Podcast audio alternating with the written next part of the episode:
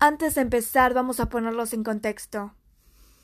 El conflicto palestino-israelí fue el producto de la aprobación a la partición de lo que había sido el mandato británico en dos, la parte judía y la parte árabe. Los judíos lo aceptaron, pero los árabes no, hecho que dio lugar a la guerra civil en el mandato entre judíos y palestinos.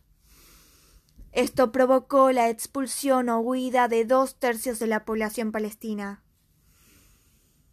Este suceso se llevó a cabo a principios del siglo XX.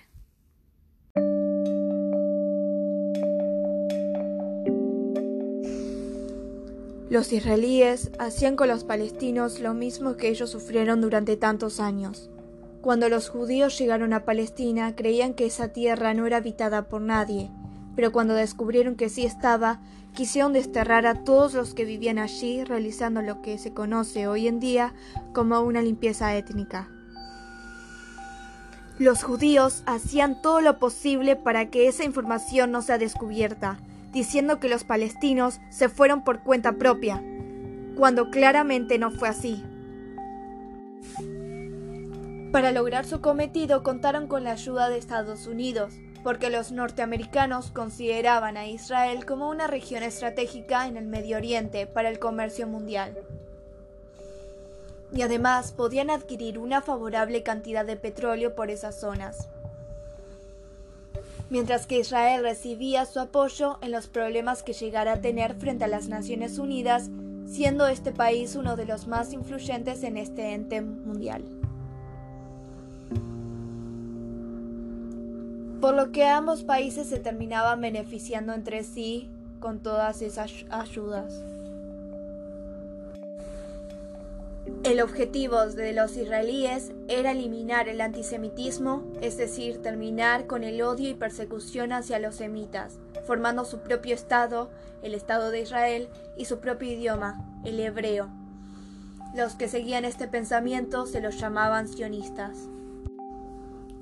Ellos deciden irse a Palestina porque como en el Antiguo Testamento aparece como un legado de Dios, debería estar repleto de judíos. Pero no, dejaron sin hogar a un país entero sin darse cuenta que estaban haciendo lo mismo que los nazis. Atacaron a familias sin piedad, excluyeron y discriminaron a una población entera. Hasta armaron una valla de seguridad para separar árabes de judíos. Incluso formaron guetos que separaban palestinos con palestinos. Y los nazis hacían lo mismo con los judíos.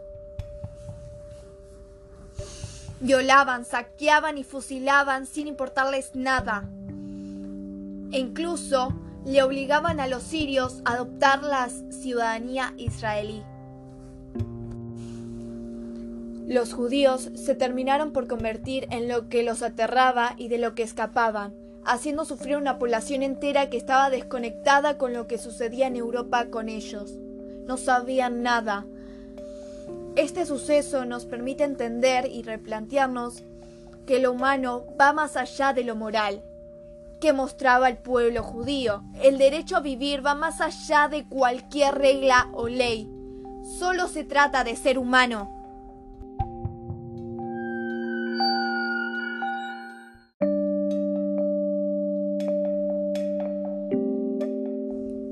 Los palestinos lo único que querían era su hogar. Ellos solo querían vivir en paz hasta desearían volver a regresar el tiempo a tener su lugar, a tener su hogar, que era lo único que deseaban y querían, vivir en paz.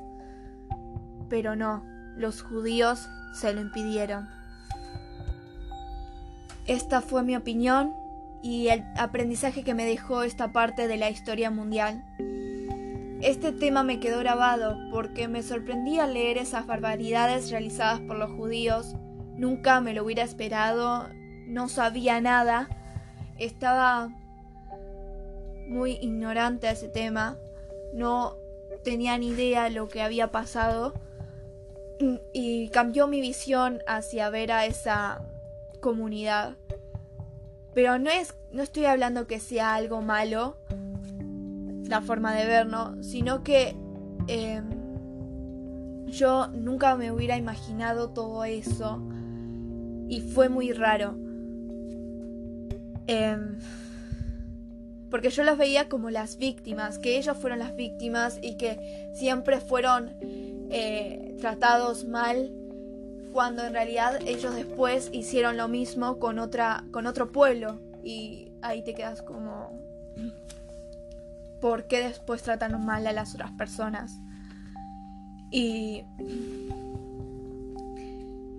nada, me molestó bastante. y bueno, con esto me despido del programa de hoy. espero que tengan un hermoso día y hasta la próxima.